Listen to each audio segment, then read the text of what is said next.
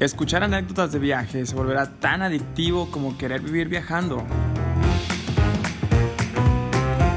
Ponte cómodo que ya estás escuchando Trippers, el podcast. Síguenos en Instagram, arroba trippers.podcast. Y el trip comienza aquí. Hola, hola a todos, ¿cómo están? Nos encontramos un jueves más aquí de podcast.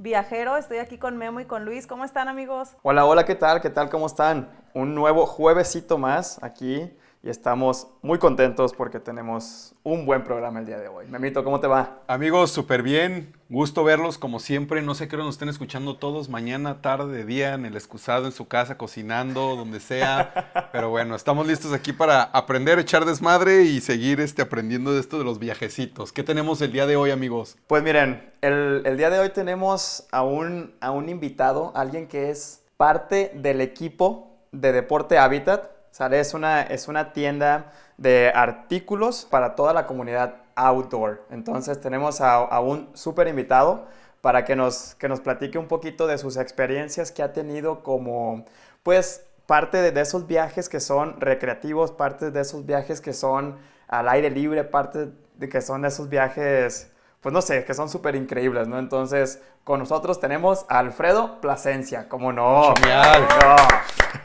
Bienvenido. Chido, muchas gracias. Oye, Alfredo, este, a ver, me- mira, me dijo Luis el tema y todo. La neta, yo estoy bien medio perdido. La, la- yo honestamente no conocía este, la tienda, Ajá. eh, nada. O sea que para empezar un poquito, cuéntanos, sea, qué es, eh, qué venden, dónde están, cómo surgió la idea, todo eso como para empaparme un poquito más en el, en el tema. Órale, va. Mira, la tienda es una tienda especializada en equipo al aire libre. Eh, ¿Qué es eso? Deportes como la escalada, eh, la carrera de montaña, campismo, rapel, cañonismo, que es, no es tan popular, es descender pero en cascadas. Eh, y alpinismo. Entonces son, son como los principales eh, deportes al aire libre. A eso se dedica el equipo para esas actividades, pues es específico, es especial, ¿no?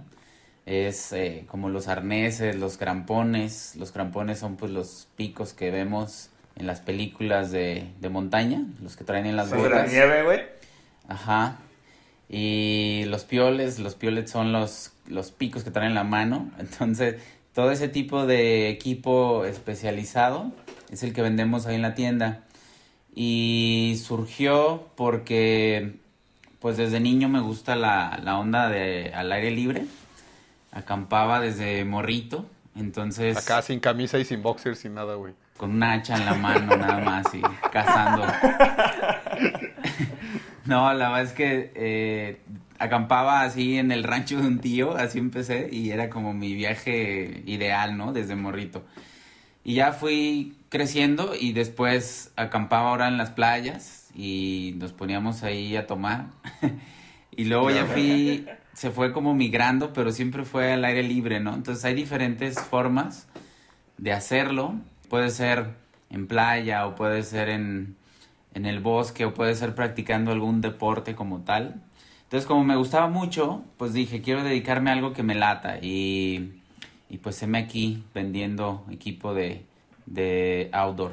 Súper, o sea que se puede decir que, que te especializas en viajes de, de outdoor montañismo y esos son los que tienes más experiencia y de ahí todo lo que necesitas para pasártela chingón en, en todo ese tipo de nicho. Sí, sí, sí, nosotros nos especializamos porque eh, son actividades que no son tan populares aún. Entonces Claro. hay equipo que no encuentras en ninguna parte.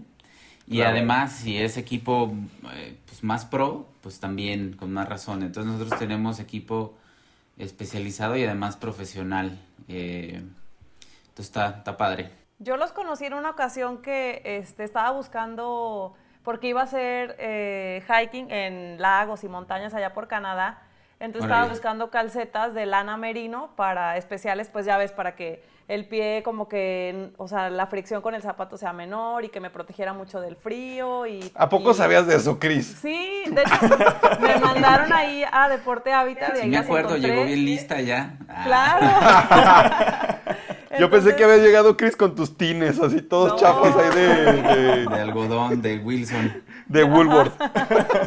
No, y me, y me recomendaron ahí, entonces ahí fui y tienen un chorro de cosas para todo tipo, como dices, de actividad al aire libre. Está súper padre, la verdad. Chamarras también, este, como para nieve, todos esos artículos también los tienen, ¿no? Botas para neva, para, sí, para la nieve también. Sí, este, la parte deportiva es como la parte más técnica, por así decirlo, porque vas a hacer una actividad en específico.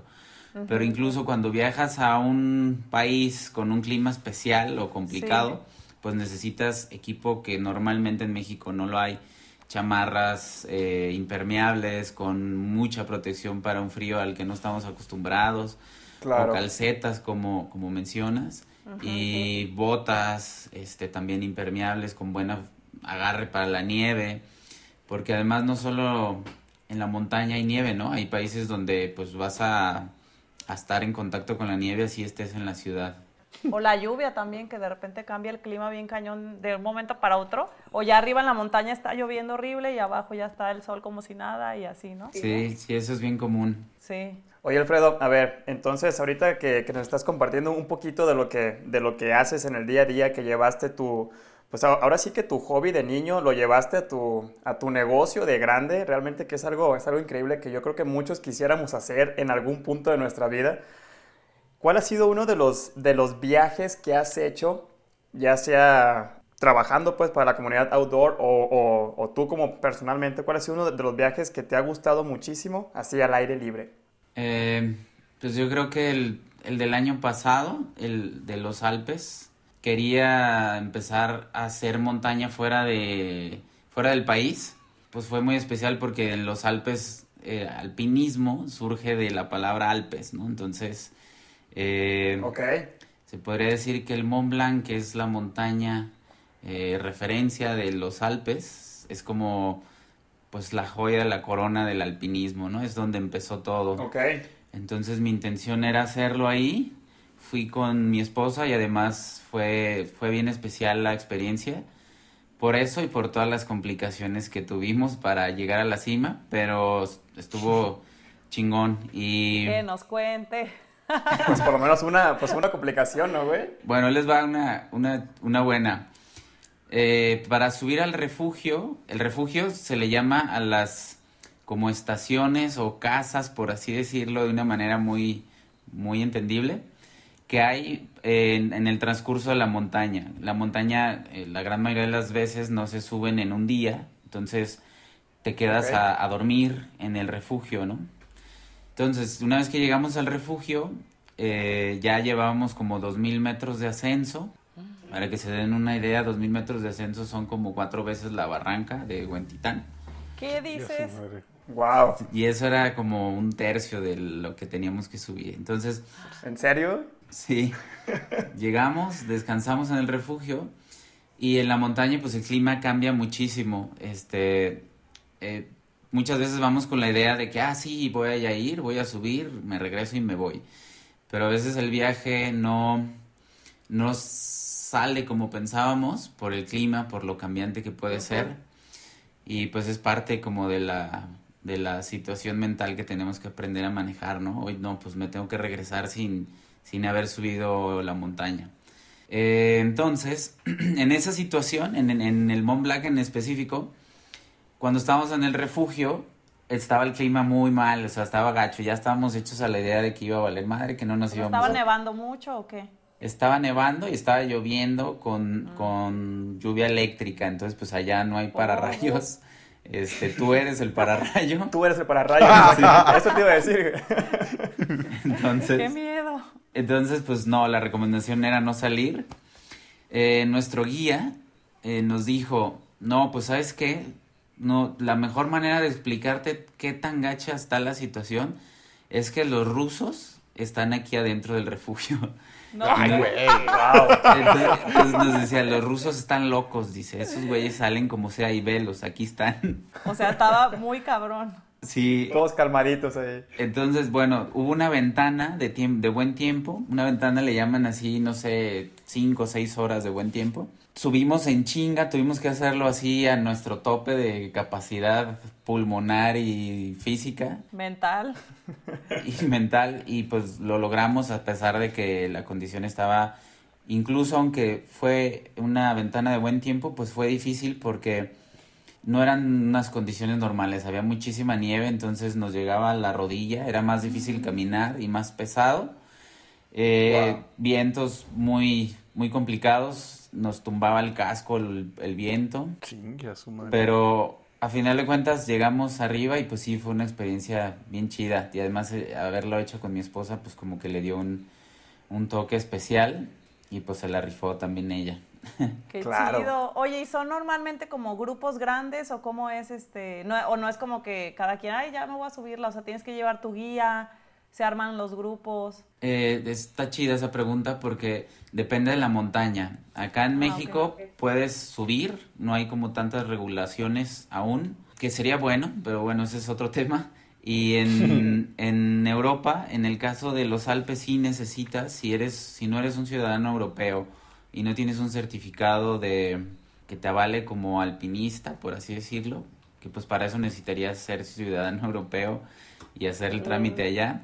Sí necesitas guía y además es lo más recomendable porque hay muchas restricciones para hacer montaña en Europa. Necesitas agendar y se llenan rápido, entonces todo eso te puede ayudar un guía ya experimentado. Lo más recomendable, si, en- si quieres viajar a los Alpes, porque además los Alpes ofrecen eh, otras experiencias de montaña no tan complicadas, es, está chido. Hay un, hay un pueblo que se llama Chamonix, que es muy montañero. Pistas de esquí y todo eso, ¿no? Ajá, en Chamonix puedes subir casi en teleférico a la última parte de una montaña que está ahí. Se llama Agili de Mili. Mi mala pronunciación francés. Y, Ahí va, güey. y, y, este, estando ahí, pues puedes subir casi a la montaña ya nada más es un pequeño recorrido el que haces en la montaña. Entonces es como opciones para, para todas las eh, los niveles de experiencia y, lo que quieras hacer. ¿Cómo, ¿Cómo manejas o vences tus miedos en los viajes, güey? O en las montañas. O sea, cuando hay una situación que dices esto, o sea, está- no la contemplaba y todo, ¿qué, ¿cuál es tu método? ¿Qué onda? ¿A quién te diriges o qué? ¿O qué te tomas, te fumas? ¿O qué te tomas o qué sigue? Pues yo creo que me ayuda a no tener hijos ahorita. Porque si no, probablemente diría, no, pues sí, me esperan en casa. Pero creo que lo hemos hecho, en- que hay maneras de hacerlo seguro. O sea, se escucha, se escucha extremo, pero la realidad es que, que si lo haces seguro, te llevas un buen equipo, sabes, eh, tienes un buen guía y sabes eh, tomar, regresar cuando necesitas regresar. Creo Claro. que creo que el riesgo es mínimo, o sea, creo que nada más es cuestión de ser de ser conscientes en eso. Ok. Súper. ¿Y en ese viaje que hicieron, este, era exclusivamente para subir la montaña o hicieron como todo un trip y luego destinaron algunos días para subir? En ese viaje hicimos tres montañas, bueno, sí, esa, la de Chamonix, eh, otra en Italia que se llama Gran Paradiso y Mont Blanc. Son, son montañas muy, muy chidas para experimentar, para iniciar en un alpinismo fuera de México, pero digo, tampoco es como lo más complicado del mundo. Creo que es muy alcanzable para personas mortales como nosotros y la experiencia está, está muy padre. Ir a los Alpes y hacer una montaña, contratar un guía, hay montañas de todos los niveles, entonces creo que pensando y dándole el enfoque ese de, de, de que sea atractivo para, para todos, eh, sí, sí, puede, sí puede ser una gran experiencia. Oye. Alfredo, y en cuestión de, de tu, de tu preparamiento físico, de, de tu preparación física, perdón, este, ¿cómo, ¿cómo le haces? O sea, porque yo creo que las montañas no son para todos, no es para todos los gustos, pero tampoco es para todas las condiciones físicas. ¿Cómo, cómo combinas tus entrenamientos aquí en, en Guadalajara, aquí en México, para poder lograr esos, esos niveles de montañismo? Esa, esa altitud, exactamente. Pues eh, acá en, Guadalajara e incluso en México hay muchos, muchas montañas para practicar. En la zona de Jalisco, que es donde yo vivo, pues está el, el Nevado de Colima.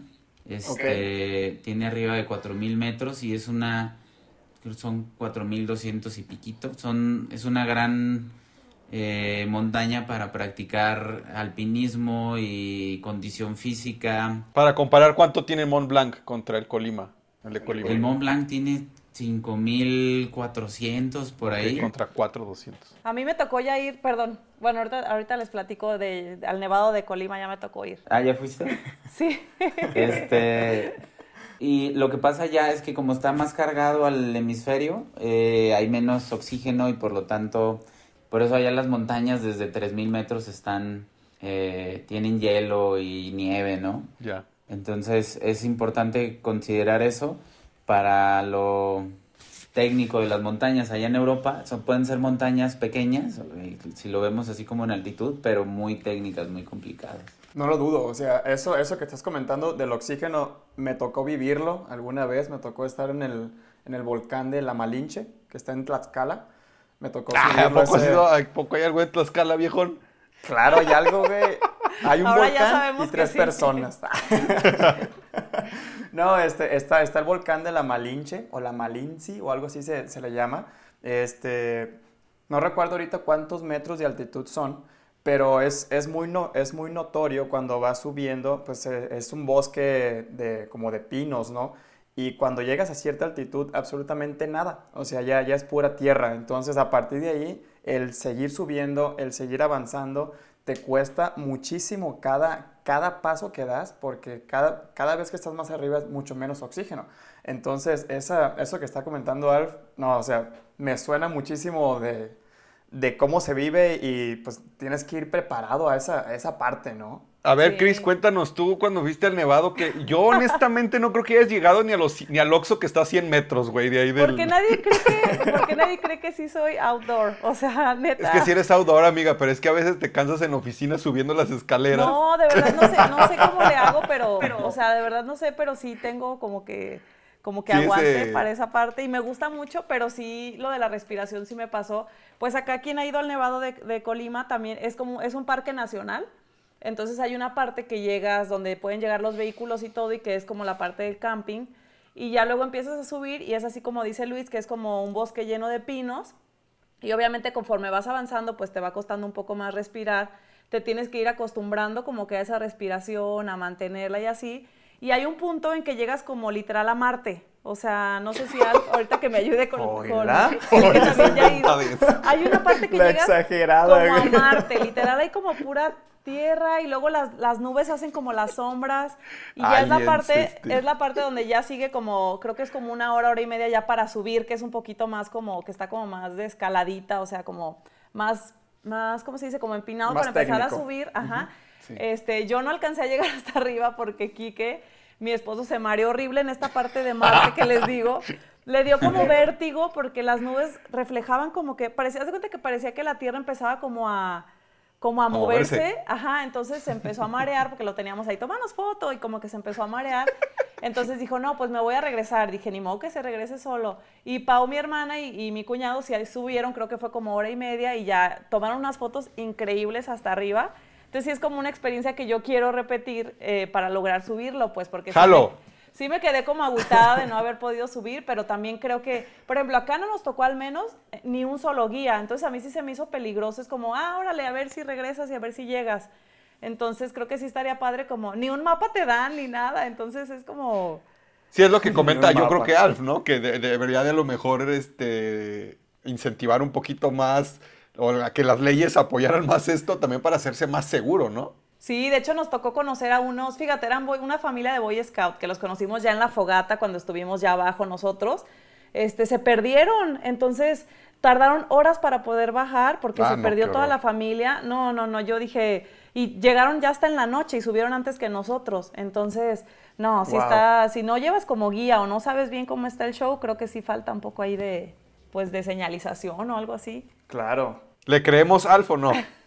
No, sí, creo que sí faltan regulaciones y porque empieza a ir mucha gente, gente que, que no tiene la experiencia y pues le puede pasar eso, ¿no? Que se pierda o que crea que es más fácil de lo que realmente es y que se complique o se lastime.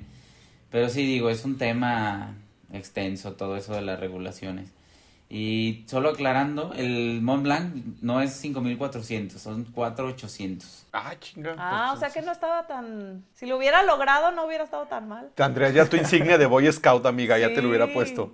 Incluso está más alto el pico de Orizaba, lista, pero lo que implica es que, pues sí es más complicado. Hay nieve desde los 2000 Sí. metros, entonces Sí, claro. son, sí son otro tipo de montañas. Los Alpes es, a mí me gusta mucho porque son montañas más técnicas, no necesariamente tan altas. Son como estilos de, ¿Y, y está bien ir en, en verano, Alf? Por ejemplo, a los Alpes o al Nevado de Colima. pues tiene su temporada. En lo que nosotros es verano es lo que también ah, allá es lo más recomendable hacer. Ya, Yo lo hice en junio del año pasado, hace un año tal cual. súper. ¿Qué lugares de México nos recomiendas que no son, que no están tan quemados o que no son tan populares en donde podamos obtener paisajes buenísimos, desconectarnos un rato, ya sea aquí en Jalisco o en otras partes un poquito más alejadas de, de esta región que tú hayas ido, que nos recomiendes? Pues por ejemplo, aquí en Jalisco el Nevado de Colima está increíble. Eh, Es, es un, tiene un ecosistema que se llama, que se llama bosque mesófilo, que es, son de los ecosistemas que albergan más flora y fauna. Entonces, tú puedes ir y está muy padre la vista, la experiencia, la actividad. Entonces, el Nevado de Colima es un viaje bien recomendable. Si no has ido, eh, contratar los servicios de, de algún guía o acompañarte de alguien que ya tenga experiencia sería lo mejor. Tenemos Cerro Viejo, que es otro de los puntos eh, muy padres aquí locales, está como a hora y media de Guadalajara. Cerro Viejo está por Tlajomulco de Zúñiga, más como para aquel rumbo. Está padre porque también es muy parecido el, eco- el ecosistema nevado, va cambiando conforme vas aumentando de, de altitud. Entonces también está increíble. Este, creo que ahora con esto del coronavirus, pues se da, se presta mucho a hacer viajes locales, ¿no? A conocer lugares que no conocíamos. Está Claro. la primavera, este, está la zona del el bosque de la primavera, la zona del diente, Sierra del Águila, este, nos, hay un montón de lugares por conocer que no conocemos y no nos damos el tiempo de conocer.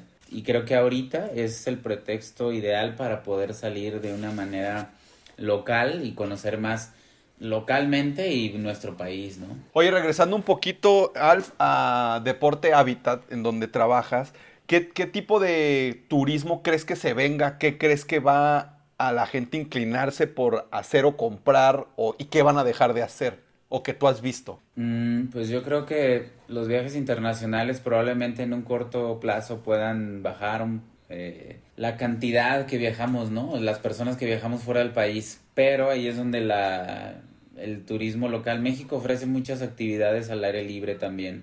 Ofrece montaña, está Claro. el pico de Orizaba, el Iztaccíhuatl, eh, el Nevado de Colima, el Nevado de Toluca, la Malinche, que son montañas donde pues muchas de ellas son técnicas, donde sí necesitas ya equipo especializado y donde puedes practicar alpinismo tal cual. Y además hay muchas otras áreas, parques naturales, eh, parques nacionales, eh, que hay por conocer, ¿no? La sierra de, de Hidalgo, toda la, toda la parte también norte, allá por la Huasteca, en Chiapas, selvas, eh, por Veracruz hay un montón de zonas también naturales, entonces pues está chido, creo que hay un montón de cosas por conocer en México que pues no podríamos, no acabaríamos, ¿no? En mencionar todas. Y lo más curioso es que no las conocemos, pues entonces creo que es el momento. Y creo que es parte de lo que decíamos el episodio anterior, que fue lo de sobre viajes en casa rodante, que ahorita justo estamos en un momento en que se va a venir mucho el, el turismo local aquí en México y además creo que se va a impulsar todavía más el que es como al aire libre, que no sea como grandes concentraciones de personas como en... Digo, al menos creo que por un momento mucha gente va a empezar a viajar así o se va a sentir un poquito más segura en grupos más pequeños, actividades como más al aire libre. Entonces creo que es una, una muy buena oportunidad para descubrir esa parte de México que quizá no todos habíamos experimentado. Sí, yo creo que de todos los lugares que dijo Alf, o sea, muy pocos me suenan. Entonces tenemos uno y mil opciones para despejarnos y pues también no ser tan malinchistas, ¿no? O sea, literal México está a nivel mundial de miles de cosas, miles de actividades y muchísimo mejores que en otras partes del mundo que he ido mencionando Huasteca Potosina, el norte de México, las sierras, montañas, Chiapas, o sea, no hay que irnos lejos, la neta. Sí. Claro, o sea, y, muchas personas conocen México nada más como si fuera Cancún, o sea, o la Riviera Maya. Y muchos dicen, ah, México, Cancún, México, Riviera Maya, ¿no? Entonces, hay muchísimas otras cosas, como está mencionando pues, Alfredo, Memo, Cristina. Entonces, anímense a salir aquí en México mismo, o sea, las personas que nos escuchan de otros países también, anímense a venir a México, no nada más a las puras playas de México, sino también hacia el centro. Hay, hay muchos tabús, yo creo, pues, o sea, desde mi perspectiva hay mucho tabú fuera de México que es muy inseguro, pero mucha gente aquí es, es como muy cálida para recibir a, todos y cada uno de los turistas, ¿no? Y con este tipo de, pandemias que estamos viviendo, es como, tenemos que hacerlo, tenemos que hacerlo sí o sí viajar en nuestro país, viajar por carreteras y casas rodantes y, todo. Oye, Alfredo, este, yo, yo sé por, por tus redes sociales que, que tienes dos, dos, perritos y que siempre viajas con ellos, o por lo menos entrenas con ellos y todo eso. Hay mucha gente que también le gusta viajar con sus mascotas. Hay lugares donde sí pueden ir, se los recomiendas, hay lugares que no pueden ir por ciertas razones. Eh, sí, eh, a mí me gusta mucho porque pues son, son mis, mis mascotas y es difícil sacar a pasearlos, trabajar, entrenar, o sea, pues no hay tiempo para todo. Entonces yo entreno con ellos prácticamente. Entonces, también corridos. y normalmente yo los llevo donde están, donde estoy cerca, que es el diente, vivo por esa zona, entonces voy al diente, voy a un bosque que está por aquí cerca. Eh, no hay ningún problema con eso. También es importante checar si vamos a viajar con ellos, que el sitio donde esté no sea un parque donde las mascotas puedan ser eh, intrusos que puedan afectar ahí el medio ambiente, la fauna. De hecho, en la primavera creo que no pueden ingresar. No, tampoco en la barranca. Hay varios lugares donde no, donde no, y creo que lo más prudente es eh, respetar. Si nos informamos si se puede o no, ya no, no, no necesitamos hacer más investigación. Si nos están diciendo que sí se puede, pues listo, y si nos están diciendo que no, es, es por algo. ¿Dónde se puede informar la gente de todas esas reglas? Eh, por lo general, los parques nacionales tienen alguna página oficial o tienen alguna página de Facebook donde hacen comunicados, entonces ahí pudiéramos revisarlo. Pero sí, digo, es una experiencia muy chida y hay lugares donde sí se puede, entonces podemos ir a acampar con ellos mientras esté permitido. Yo lo he hecho y está muy chida la experiencia, además de rodearte de la naturaleza, de estar con ellos. En algo que me gustaría en Guadalajara, hablando un poco de, que hay muchos lugares por conocer, hay un autor de unos libros que se llaman, que está padre por si lo quieren buscar en internet, él se llama John Pint y tiene libros de lugares a donde ir cerca de Guadalajara, así tal cual. Entonces, si lo ponen así, John Pint, P-I-N-T, van a encontrar sus libros y sus libros es una guía para hacer actividades fuera de, la ciudad, pero no ir tan lejos. Claro, dos, tres horitas. Y él describió en uno de sus libros que él, es de Estados Unidos, entonces dice, los mexicanos no saben el tesoro que tienen de áreas naturales. En, en Guadalajara poniéndote como el punto central, describió en un rango de 250 kilómetros a la redonda, él lo llamó el círculo mágico, porque dice que en un eh, radio de 250 kilómetros encuentras todo, todos los ecosistemas que hay en México. Te encuentras pastizales, ecosistemas áridos, bosques templados, bosques tropicales, o sea, te encuentras de todo en un... En un... Playas, montañas. Ajá, playas, montañas. Entonces dice, está increíble lo que tenemos aquí. Y pues creo que es momento y es buen pretexto ahora con lo del coronavirus de salir y explorar, ¿no? Lo que tenemos enfrente de nosotros. Aquí hay dos cosas que quiero, que quiero recalcar nada más de este punto que, que estás tocando, Alf. Una es que por lo general las personas que no son del país conocen más nuestro país. Eso es algo que como que es muy bien sabido, ¿no? Sí. Y otra es que ¿Cuántas veces nos hemos preguntado si existen libros todavía así que nos expliquen a cierta magnitud, porque ahorita con el internet, o sea, todo el mundo buscamos en internet y lo primero que sale, Wikipedia, Rincón del Vago o lo que sea, ¿no? Que. Rincón del Valle. este, ahí Ya, hacemos ya caso a que, que copiaba el Luis sus, sus tareas. Sus tareas. Ahí salió Claro, ya el peine. Control C, control B, por favor, claro. no, pero ahí este, la cuestión de los libros, a veces la información es de muchísimo más calidad que lo que tenemos en, en una página de internet que ni siquiera es confiable, ¿no? Nada más quería hacer ese, ese punto porque muchas personas o no conocen, o no saben, o no, o no tienen idea de que existe algo así. Oye, Alf, una preguntota técnica que por ahí hace mucho tiempo había escuchado el precio y me fui de espaldas. ¿Cuánto cuesta subir al Everest, güey? Mm, la realidad es que Una no pro- sé. No sé, digo, es carísimo, ¿eh? Eso sí. Sí, ¿verdad? O sea, yo escuché una vez me dijeron una cantidad, lo voy a googlear y lo voy a poner en la fuente en las redes. Era una cantidad que dije, no, o sea, yo pensé que era algo de toma tu mochila y consíguete un grupo de amigos y súbete. Pero ya, pero ya ahora sí que viendo todo esto que nos cuentas, eh, es como cualquier hobby o cualquier tipo de viajes o deportes, o sea, hay que meterle eh, dedicación, Dinero, tiempo, dinero, esfuerzo y paciencia, ¿no? Sí, pues es, es caro por el lugar tan emblemático y porque hay como ciertos lugares, entonces pues paga el que, desgraciadamente hay muchos eh, montañas donde a veces paga el que ocupa el lugar el que puede pagar, ¿no? Por él. Eh, pero creo que hay muchas montañas que podemos hacer como mortales, como yo, y que no son un, un, un gasto estratosférico, ¿no? Que podemos hacer tanto en México y si alguna vez se puede, fuera del, del país. Qué chingón. Oye, y fuera del país, además de Francia, eh, ¿has ido a otro lugar? Eh, pues hacer, hacer alpinismo solo en los Alpes. He hecho carreras de, de trail, de montaña, en Japón, pero eso sí fue más una carrera, no, no fue tanto, aunque obviamente subes montañas, pero son cerros más bien. Qué chido. Entonces, ¿también haces este como maratones o qué es? Sí, son, se llama carreras de montañas o trail running, eso es, es- el nombre tal cual es ultradistancia o ultra trail, entonces... Son carreras de larga distancia, 50, 100 kilómetros, 150 kilómetros en montaña. Eh, Ese es otro de los, incluso ese es el deporte que más practico, más, ¿Ah, que, sí? más que alpinismo. Eh, hay varias carreras en México que ofrecen la oportunidad de hacer, eh, involucrarte en el trail running.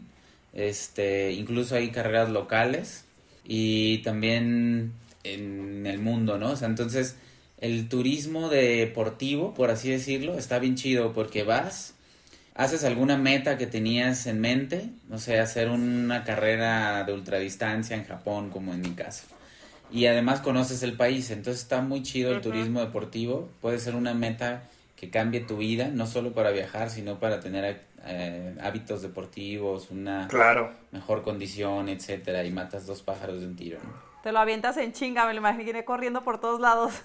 en el metro y en todos lados. Oye, ¿por qué Japón? O sea, o ya tú dijiste, quiero ir a correr allá. Porque est- estaba investigando sobre carreras y me llamó la atención una allá, que el, el nombre es imposible, si de por sí soy malo en otros idiomas, en japonés todavía más, no sé, se llama Uchihangara Trail, algo así. Algo de Órale. trail. Algo es, trail. en, es en Nagano y está bien chida esa carrera, me gustó muchísimo, la experiencia es muy buena, estar en otra cultura haciendo deporte es una experiencia muy muy buena. Entonces, es- y no necesitas ir a hacer algo tan extremo, puedes hacer esa misma carrera, obviamente el, el evento principal pues es la, la distancia más larga, pero también podías hacer 20 kilómetros o 40 kilómetros. Entonces, Nice. puedes ir, conocer Japón, aventarte una carrerita de 20 kilómetros y te vas a enganchar Y te regresas. Y te regresas y ya. Una carrerita de 20 kilómetros. no, güey, o sea, no sé si tú, Chris, o Memo digan, ah, ¿sabes que quiero correr 100 kilómetros? ¿Se imaginan correr esa cantidad de kilómetros? Creo No, que en toda mi vida ni siquiera he corrido eso juntando todos mis pasos. y a lo que veo, Alf como que se lo avienta acá en un este viajecito. Acá tranquilamente, ¿no? Está muy chida la experiencia porque llega un punto donde ya estás como pues estás solo contigo mismo durante muchas horas, entonces llega un punto donde tienes que platicar a huevo contigo mismo, ¿no? Y muchas veces es lo más difícil porque pues todo eso que te cae gordo de ti es así de que, ay, como cuando estás con alguien y te cae gordo en un bar o algo que te tocó al lado. Lo tienes que aguantar. Dices, chale, que Imagínate correr conmigo mismo sin Ay, no. Ay, No, Ya te hubieras desbarrancado. no, no. O del primer puente ya te hubieras aventado. Dos horas escuchando tus propios pensamientos y de que ya, güey, ya me caíste gordo, pero, ay, güey, soy yo, ¿no? Entonces, Sí, sí, sí. este, está bien chida la experiencia, entras como en un trance, eh, pues sí, te, te, te conoces mucho porque a mí me llamó mucho la atención el descubrir cómo actuaba cuando creía que ya no podía, ¿no? Entonces, Claro. yo mismo me decía, pues ya, aquí, ya, valiste madre, ya estuvo. Déjate caer. Y entonces era un diálogo interno, está chido, porque yo decía, entonces ya valiste madre, güey. No, no mames, ¿cómo? No, no. ¡Wow! Entonces luego, no, güey, le sigo. Arre, pues, y así, ¿no? Entonces, está chido, está chido llegar a conocerte en ese punto. ¿Qué fueron? ¿100, 100 kilómetros? En Japón fueron 50 sola, solamente. En México sí he hecho de 100. Guau. Eh, hay una carrera que se llama Ultra Trail de México o UTMX. Este, esas son las que he hecho de 100 kilómetros. También hay opciones locales en Jalisco con una organización que se llama Ultra Trail México Series. También hay, o sea, hay opciones hay, nada más cuestión de investigar carreras de montaña en México y algo te va a aparecer. ¿Cuánto Nice. tardas en, en recorrer 100 kilómetros, más o menos? Pues mira, la primera vez eh, tardé como 19 horas. ¡Wow! ¿Qué? No, no, no. No, pues claro que platicas contigo mil veces. Te amas, te odias, te... Sí, pasas todo, ¿no? Esa vez también para que, para que se den cuenta que no es algo así, es, es algo que todos podemos llegar a hacer. Eh, estuve a un minuto, yo iba con un grupito de amigos, con dos amigos, entonces íbamos ahí echándonos porras y la chingada era nuestra primera experiencia en 100 kilómetros, entonces decidimos irnos juntos. Y Wow. sí nos separábamos y eso, pero íbamos relativamente juntos. Estuvimos a un minuto de que nos tocara el cierre de la carrera, sí, ya ¡Wow! fuimos casi los últimos y nos recibieron como si hubiéramos ganado la Llegado carrera. primer lugar. Ay, qué ¡Qué chido. increíble! Sí, entonces me sentí bien chido porque fue así de que vienen los últimos que ahí el reto era lograrlo, ¿no? E incluso eso Claro. fue hace como 5 o 6 años cuando todavía no era tan popular las carreras de montaña de larga distancia. Entonces las personas que terminaban, no sé, eran un 20% o algo así. Entonces, las personas que logran y llegan hacia el límite, siempre está bien chido como quedarte al final para ver eso porque hacen una fiesta. Y echarles porras. Y eso Oye, fue- después- fueron ajá. 19 horas. Y ya la Wow. última fue hace como dos años. Ahí ya fueron como 13 horas. Entonces ya, Avanzaste mucho, o sea, de 19 a 13 sí le pegaste bien duro. sí, 13, 14, no recuerdo bien, pero sí. Wow. Sí, ya no, pues ya llegué y me eché mis chelas ahí, veía gente, me fui a Oye, bañar. después de eso, ¿en cuántos meses no te puedes mover? No, si duras, sí duras una semana bien, bien adolorido, como, atro- como perro atropellado, sí. Sí. Sensación de perro atropellado, le llamamos nosotros. No, No este, sí. Aquí nada más para hacer un comentario aparte, ustedes no están viendo la cara de Memo, ni la posición, ni la postura de Memo, pero cuando están hablando de los kilómetros que está corriendo, la cara de sufrimiento que está poniendo de que no, Güey, no, me- ya, me, ya me dolió el coxis, güey, de, Bueno, de- de es que escuchar a no, Alf, está- no están ustedes para saberlo ni yo para decirlo. Pero Ahí los va. viajes que a Memo le gustan son los viajes de sultán. O sea, a Memo es atiéndanlo en la alberca con la charola de fruta. Sí, no, digo, también está chido. llegas y el baile del vientre ahí enfrente. Sí, entonces tiene mucho que ver también con, es un estilo de vida, pues, pero está muy padre invitar a todo mundo a hacer uno y capaz que les encanta, como dice Alf, em- empezar así como pequeños retos, pequeñas montañas locales, caminatas y todo, y quizá les pueda encantar y llevarlo a cualquier viaje. Sí, está padre. Luego, algo que a mí me ha gustado es que he conocido lugares que de otra manera no hubiera conocido, porque pasas por lugares que nadie pasa, se te atrae, Claro. o sea, pasas por... Luego está el turismo clásico, que pues vas a lugares donde ya incluso llegas y dices, ah, pues sí, es como en las fotos. Y acá, pues no, o sea, hay lugares que nunca no has visto nunca y probablemente nunca lo hubieras visto si no pasabas por ahí en la carrera, ¿no? Claro, aparte Claro. porque abren, abren exclusivamente esos caminos para llegar al un kilómetro 60 que en tu vida ningún carro, ni racer, ni moto llega. Sí, incluso que dices, wow, esto está mucho más bonito que lo más popular cercano a esto. Este, Claro. Entonces está, está padre, llegas a conocer esos lugares. Si un día vas, Alf, me llevas en los hombros, güey, para llegar hasta el kilómetro 60. Ah, no prometo nada, unos 2, 3 kilómetros, pero Está bueno, pues, está bueno. No, este, ya, nada más para, para ir cerrando este, este episodio, ¿qué le recomiendas a la gente que nos está escuchando y que pues no saben cómo empezar a, a hacer eh, carreras de montaña o, o subir montañas o hacer esta, estos viajes al aire libre? ¿Qué le recomiendas a esa gente? Pues yo digo que siempre den el primer paso. luego queremos, queremos, tendemos a pensar en la escalera completa o en la cima. Pero pues dando el primer paso, luego ya nada más das el segundo y así. Entonces vas avanzando y no hay que tener como pena de correr 5 kilómetros o subir un cerrito.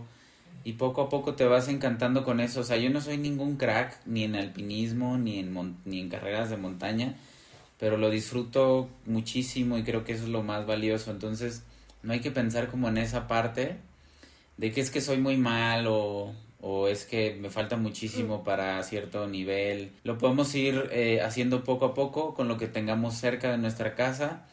Y algo bien importante es que el contacto con la naturaleza pues siempre eh, va a ser muy alimentador, ¿no? Para las personas. Entonces, Claro. a la vez lo puedes ver como algo deportivo, como una terapia, como mindfulness si quieres. Entonces Ajá. puedes empezar poco a poco. Yo les recomiendo eso, que empiecen con lo que tengan cerca y invariablemente les aseguro que el mismo espíritu innato humano de explorar, de conocer, los va a ir llevando al siguiente paso de la escalera. Además, yo creo que es algo que ahorita todo mundo, después de estar, haber estado o seguir tan encerrados, este, va a ser algo que todo mundo nos va a servir de terapia, ¿no? O sea, el salir y explorar y todo este tema de actividades al aire libre creo que nos hacen muchísima falta a todos ahorita. Y siempre, sí, con la conexión con la Sí, naturaleza como que es se, lo- algo se que llega da a muy perder. bueno. Ajá. O sea, dar ese primer pasito, increíble, me lo llevo de tarea, la neta. O sea, hay muchas cosas que personalmente sí he dejado de hacer, pero pues venga, o sea, a darle. Sí, hay muchas cosas por conocer y, y poco a poco. Y creo que está perfecto. México es un país que debemos de disfrutar. Somos afortunados de estar aquí, entonces hay que aprovecharlo. Super Alf, muchísimas gracias eh, por recibirnos. Recuérdanos las redes sociales de donde trabajas para que la gente nos siga, nos visite y todo este rollo. Es Deporte Hábitat, así lo pueden encontrar. Y también en Google, en redes sociales igual. Y pues si quieren animarse, con gusto allá también los podemos recibir para asesorarlos. Qué chido. Me imagino que ya también ahí el, eh, todo el staff ya se la sabe de todos tips y demás para poder empezar en cualquier viaje de, de outdoor de lo que manejan, ¿cierto? Sí, sí, sí. Todos somos entusiastas outdoor, todos los que estamos ahí. Súper. Excelente. Pues muchísimas gracias amigos. Eh, recuerden nuestras redes sociales arroba trippers.podcast. Ahí déjenos sus comentarios, nos encanta leerlos. Cristina, Luisito, Alf, muchísimas gracias nuevamente y nos estamos viendo pronto. Gracias a todos, hasta luego. Gracias. Gracias. Gracias. Chao. Bye bye. Chao.